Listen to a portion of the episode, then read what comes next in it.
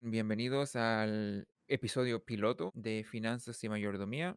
Soy Juan Pablo y David, Juan Pablo y David. Bueno, el episodio piloto lo vamos a utilizar para más que nada delinear el propósito, a lo mejor la visión y misión de este podcast.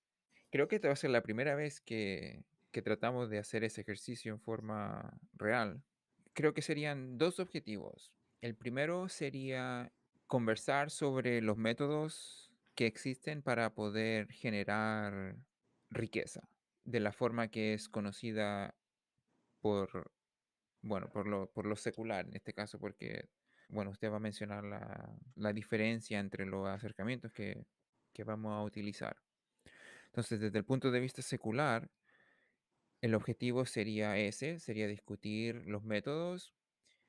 Y el segundo objetivo sería llevarlos a cabo, poder presentar formas de acciones ah, pragmáticas. ¿Cuál sería una buena, un buen dicho? Predi- decir lo que se predica, hacer lo que se predica, algo así. Serían los dos objetivos principales, discutir y ejecutar. por mi lado va a ser presentar la postura que se tiene a nivel de religión, en este caso cristiana evangélica, y eh, compararla, no, no diferenciar, sino que comparar, porque va a tener sus pros y sus contras, sus cosas positivas, sus cosas negativas, cómo lo presenta en la parte secular y cómo lo presenta en este caso la religión. Es como raro escuchar a alguien hablar sobre, sí es raro escuchar a alguien hablar sobre la religión y el dinero de forma que no son mutuamente exclusivas. Y yo voy a agregar sanamente, porque si tú entras al mundo de, la religión, yo estoy hablando secularmente en ese sentido para que los oyentes de tu lado puedan entender. Eh, en el mundo de, de la religión hoy en día es un verdadero comercio el asunto de- del dinero.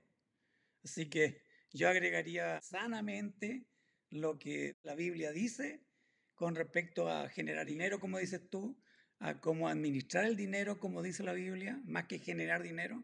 Para nosotros no es, no es algo como raro, es incluso una lucha interna eh, hacia personas que están haciendo usufructo de, de, esta, de este tema. Me imagino que debe haber mucho abuso. E- Es mi parecer que la forma que hablan sobre el dinero no es, no, no- no es la más saludable. Entonces hay personas que se aprovechan de eso y te ven esas, esos tipos de religiosos que parecen más millonarios o billonarios que los verdaderos millonarios y billonarios. ¿Es algo así? ¿Algo así es lo que está tratando Sí, de...? bueno, dentro de- del plan piloto va a ser uno de los temas a tratar de los mercaderes de la fe, de cómo se ha pervertido la mayordomía dentro de la religión, eh, en este caso, como digo, evangélica, cristiana evangélica. Eh, ese va a ser uno de, uno de los puntos. Otro de los puntos que, que por mi lado, digamos, va a ir a tratar es sobre los principios bíblicos acerca de, de la mayordomía. Eh, Por tu Ese- lado, ese- ¿qué, qué tratarías? Eso, eso iba a mencionar. Ese es el libro que usted va a hacer referencia. Yo voy a comenzar con uno de mis libros favoritos en cuanto a lo que es finanzas, que se llama El hombre más rico de Babilonia. Eh, para que sepan un poco la- los oyentes, acordamos de que tú ibas a utilizar bastante inteligencia artificial para crear temas básicos y después, así como va creciendo el podcast, vas a ir eh, subiendo el nivel de, de conocimiento y que te iba a ayudar bastante de la inteligencia artificial. Bueno, yo, por mi lado, me voy a ayudar de la Biblia, nada más que la Biblia, y claro, obviamente algunos libros y, y, qué sé yo, seminarios y congresos, en fin, tú vas a tomar como coayudante ahí la inteligencia artificial y para mí va a ser, va a ser la Biblia. Voy a tratar de, de nombrar algunos puntos así, uno, dos, tres, ¿Temas? cuatro, ABC, que yo trataría sería lo que nos enseña el Antiguo Testamento sobre la mayordomía y que también nos enseña el Nuevo Testamento. Dentro de eso también vamos a tocar ejemplos de hombres que practicaron la mayordomía bíblica, tanto en el Antiguo Testamento como en el Nuevo Testamento. Otro punto que también va- vamos a tratar eh, en futuros podcasts es eh, analizar la diferencia de las palabras que utiliza la Biblia para describir el concepto de mayordomía o de finanzas y las palabras que utilizan ustedes, que se utilizan secularmente. Bueno, no voy a, no, es, no es, está incorrecto decir usted, porque ustedes, nosotros también utilizamos mucho material secular, pero queremos confrontarlo, al menos yo quiero confrontar ciertas palabras que, que por decir la Real Academia, define y el griego o el arameo o el hebreo define. Y a veces mm, se, no, se parecen o son diferentes. Entonces también quiero, quiero ver ese análisis de diferentes palabras. También ver eh, un concepto que nosotros utilizamos que se llama las concordancias bíblicas. Y estas van a ir relacionadas con la mayordomía en la escritura. Eh, por ejemplo, una palabra específica, dinero. En todos estos versículos, en todos estos libros aparece la palabra dinero, pero hay, hay, abarca mucho más. Hay muchas, muchas palabras como codicia, como ambición, como usura, bueno, etc. Eso también va a ser otro podcast en donde vamos, por mi lado, vamos a conocer las nuestras y cómo las definen ustedes. Y otro, otro podcast, estos nada más que son puntos, van a haber muchos. Ojalá que esto se escuche y, nuestra, nuestra esperanza, decimos nosotros, que, que muchos lo escuchen y crezcan y continúen el tiempo. Eh, es sobre principios contables y financieros básicos como ingreso, gasto, deuda, ahorro, que usted utiliza. Lo pragmático. Claro, y que nosotros también echamos mano de ello. Y también, ¿por qué no decir? Hacer entrevistas con personas que se manejan del tema o personas que han vivido experiencias que podrían ser enriquecedoras. Fascinante. Fascinante. Por mi parte, vamos a empezar con cinco principios, básicamente, que son, eh, bueno, en mi opinión, en mi opinión personal, encuentro que se podrían reducir a tres, pero estos cinco serían los más detallados, los principios más detallados y básicos que se podrían utilizar para poder adoptar un modo de vida que permite ah, que la riqueza sea parte de, de, la vida de uno, porque es, pues, es, un estilo de vida que uno tiene que, que adoptar. Básicamente los métodos son similares pero diferentes porque usted tiene un como una ya sabe exactamente el libro que va a utilizar y los y las herramientas que existen para hacer el estudio de ese libro más fácil.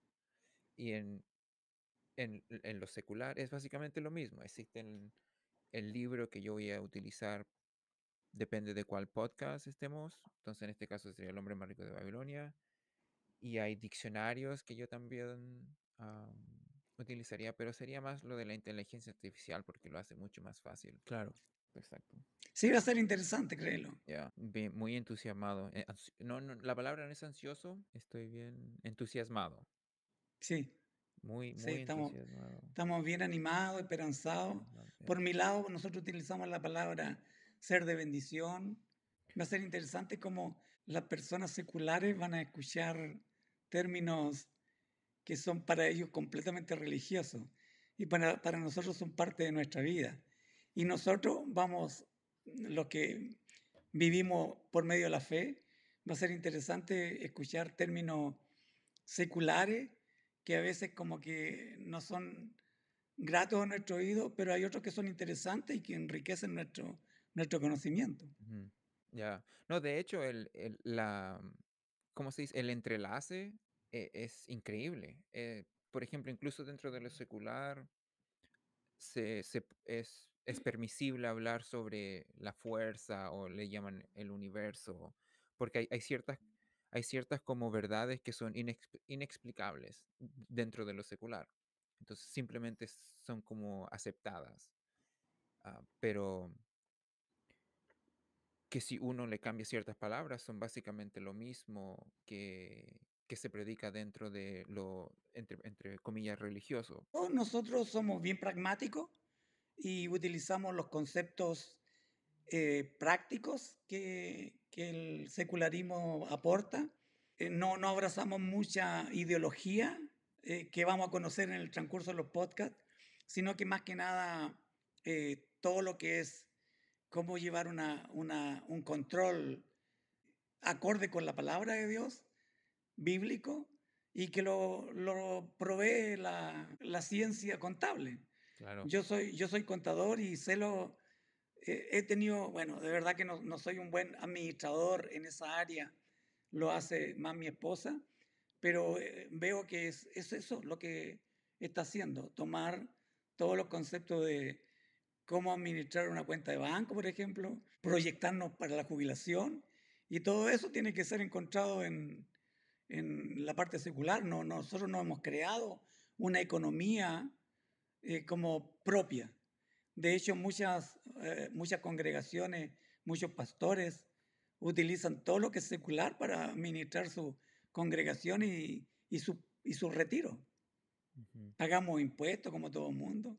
Dentro del, del concepto de mayordomía, como es muy práctico, lo personal no enseño demasiado lo supernatural o un sinónimo milagros. Eh, sí creemos en los milagros y que Dios puede hacer un milagro en nuestras finanzas, pero no, no, no va por ahí el tema de la mayordomía bíblica.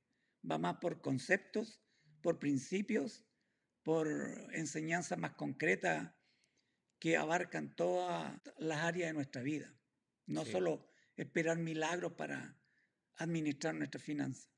Me parece interesante que lo, la religión básicamente hace, bueno, claro, es, un pecado no hacer esto. Uno tiene que hacer un diezmo que básicamente forza a la persona a vivir bajo sus medios, que es el, el fundamento más importante en lo secular para adquirir riquezas. Disculpa, escuché, el, escuché la palabra diezmo. Sí, no, no, no sé si es diezmo, ¿cómo se, es cuando se le da una parte del... El 10%, del, sí, diezmo, diezmo yeah, utilizamos yeah. la palabra diezmo. Yeah. Bueno, con respecto, a, con respecto a eso, que también podría ser un, un, un futuro, podemos adelantar, un futuro podcast, eh, no todo mundo dentro de la religión practica el diezmo, enseña el diezmo. Existe un mal manejo de, de esa práctica eh, que todavía se, se discute si eh, se practica en el Nuevo Testamento, solamente era el Nuevo, del Antiguo Testamento. Así que, no, la mayordomía bíblica no, no reposa en el diezmo. Podría ser para algunos parte de la mayordomía bíblica, pero para otros en, no, eh, absoluto, no, no existe el diezmo, no se practica el diezmo en el Nuevo Testamento. Pero ah, no, no es pecado no dar una parte de lo que uno tiene. Para algunos, para algunos es un pecado. El que tú te restes de eso. Eh, mira, hay, hay, toda, hay ah. todo un abanico de posturas antibíblicas con respecto al diezmo. Yo en, en lo que hago, lo que hecho por años. Eh, hice un estudio con varios pastores y hay una práctica, pero horrible, lo que nosotros llamamos los comerciantes de la fe, la, el Evangelio de la Prosperidad, que viven del diezmo y han inventado todo eh, lo que yo digo un pseudo diezmo para tildarlo hasta de pecado, que puedes perder la salvación, que te va a caer maldición, toda una serie de cosas que no son bíblicas. Dentro de eso mismo que tú estás mencionando, muchas personas rehuyen todo el mundo religioso precisamente por eso, porque su experiencia ha sido llegar a un lugar y en qué trabaja, cuánto gana, no te olvides pagar el diezmo. O sea, nada de cómo estás y conocer a la persona. No, inmediatamente quieren quieren tener dinero. Entonces, la plata. Mm, Dios, Dios no, no se maneja con eso. Eh, habla sobre, sobre el dar, pero no es la prioridad para Él que cuánto ganas tú. Él sabe cuánto ganas tú. Hmm. Es más, no requiere de tu dinero si Él te lo da. Sería bueno, sería bueno, déjame, déjame poner por mi lado, porque van, van a haber personas que nos van a escuchar por mi lado, de nosotros le llamamos el principio fundamental, base, el pilar, la piedra angular de la mayordomía. Y dice que cuando, cuando Dios viene a la vida de uno, uno, Él le da a conocer que uno está perdido en el mundo y que, y que existe Él y que por lo tanto uno tiene que reconciliarse con Él. Y cuando Él opera toda una reconciliación que tiene como fin la salvación, Él pasa a ser tu Salvador, Dios Salvador, y también tu Señor. Hay un concepto, él, eh, Jesús es el Señor, dice la Biblia. Entonces toda la gente que vive esa experiencia sabe que Jesús es el Señor. Y como tal, ya no nos pertenecemos a nosotros, porque la doctrina que está arraigada en eso dice que Jesús nos compró con su sangre, todo un mundo espiritual. ¿ah? Y, y al comprarnos ya no nos pertenecemos, pertenecemos a un Señor. Y ese Señor es el que va a dirigir nuestra vida. Y si nosotros no nos pertenecemos, menos va a pertenecer nuestro dinero, que es el que nos da nuestro Señor. Es el principio fundamental de la mayordomía. ¿Ok? Entonces, cuando tenemos como base eso, ese principio, el que no nos pertenecemos y todo lo que tenemos pertenece a Dios, entonces tenemos que, tenemos que hacer buena administración de él de eso.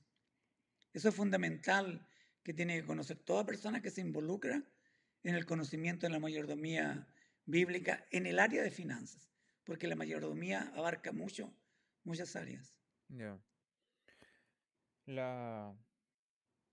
Para en, en los seculares eso es una, es una opción que se le da a la persona si quieren bueno no es no sé si será una opción ¿ah? al, final de cuentas es una opción. Si quieren tener algo que se llama ah, libertad financiera o si quieren tener una, una carrera o un trabajo, o un trabajo, o un trabajo o libertad financiera. Entonces ahí depende de lo que uno elija, va administrar el dinero de forma Como, como estilo de vida, dices tú. Ya, exacto. Ok. Exacto. Eh, ¿Podría explicar eh, cada una para, para, la gente que te escucha de nuestro lado? Claro. la, el trabajo básicamente es, el, es lo que hacemos la mayor, la mayor, ¿cómo se dice? La mayor cantidad de nosotros, así se dice, la mayor cantidad de nosotros. Ah, básicamente intercambiamos nuestro dinero, nuestro tiempo por dinero. Eso es, eso es un método de, obtener dinero. Damos nuestro tiempo y alguien nos da un dinero a cambio de... A nivel de población mundial es como el 99,9%. Yo diría, yo diría. Y después el otro, el que, el que elige una, una libertad financiera, es la persona que está creando el trabajo que uno, por el, por el cual a uno le pagan. Ah, no, estamos, no hablo del jefe, sino del, del dueño, básicamente, del dueño de la empresa o los dueños de la empresa. estas personas, si bien no todas, pero muchas de ellas no, no intercambian su tiempo por dinero ya ellos no, no es necesario que hagan eso. Y una vez que uno haga, bueno, no quiero adelantarme, pero cuando, cuando uno logra hacer eso, logra llegar al, a un nivel donde no tengo que trabajar por mi dinero, ahí es donde obtuve esa libertad financiera. Pero creo que me salté un poco. Como, como, como se dice, el dinero trabaja por uno. Exacto. Bueno, dentro, dentro de nuestro mundo hay personas que están en ese, en ese grupo, otros que están pasando transición, o sea, le trabajan a alguien, pero a la vez han conocido ese, esa posibilidad de que el dinero trabaje para uno, entonces están en un periodo de transición, y hay otros que de verdad viven de la bolsa, que es lo más representativo. Eh, yo, no, yo conozco eh, personas muy cercanas que viven de la bolsa y son hombres de fe completamente. Te pueden hablar de Dios y, y viven eh, como ese bajo porcentaje de la población. Desgraciadamente nuestro mundo, también como el secular, es muy bajo. Son pocos los que conocen esa... Por lo general, muchos, como en mi caso, vivimos en ambos mundos. Eh, nosotros decimos, hacemos carpa y también eh, tenemos dinero en, en acciones. Hay un dicho que dice, no es lo que ganas, sino lo que guardas. Bueno, it's not what you make, it's what you keep. Bueno, la recapitulación sería, yo diría que mi objetivo principal sería aprender, conversar sobre los temas relacionados con la finanza, enfocándome en las acciones necesarias para poder obtener libertad financiera. De una forma ética.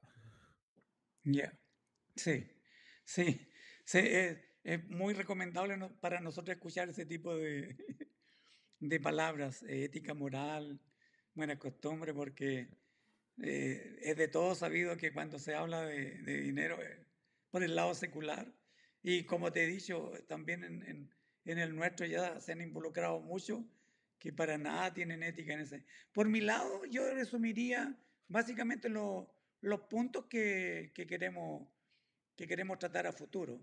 Lo que es principio bíblico, hay, hay bastantes y tratar algunos, ya trate uno. Eh, también hablar eh, qué nos enseña la mayordomía en la Biblia, en el, Nuevo, en el Antiguo y el Nuevo Testamento. Eh, encontrar ejemplos de personas que practicaron la mayordomía, porque es bueno que personas nos enseñen lo bueno y lo malo en, su manejo. También temas relacionados con lo que es concordancia, principios contables que queremos rescatar de ustedes y finalmente, como dije, encontrar personas para entrevistarlas. Sería bueno que al margen de los dos vengan personas que, que también nos, nos, enseñen. Siempre no somos maestros, siempre, siempre vamos a ser eh, aprendices. Ya, eso se me, se me había olvidado. traer a más personas también a entrevistar. Bueno, y lo otro, a, obtener la ayuda de la inteligencia artificial. Se va, también va a ser un buen, como un pilar, un pilar del, del podcast. Yo creo que va a ser como, como novedoso, curioso, ver eh, quién, cómo, cómo se maneja esa herramienta, cómo aporta personas por nuestro lado también podrían, bueno, yo sé que hay algunos que son informáticos, pero no la gran mayoría y, y enseñarles que podríamos encontrar ayuda también en, en Internet y en este caso puntual en la inteligencia artificial. Bueno, con esto concluimos el episodio piloto. Creo que establecimos bien los temas que queremos discutir a futuro. Ojalá que sean de interés para las personas que están escuchando este, pequeño episodio.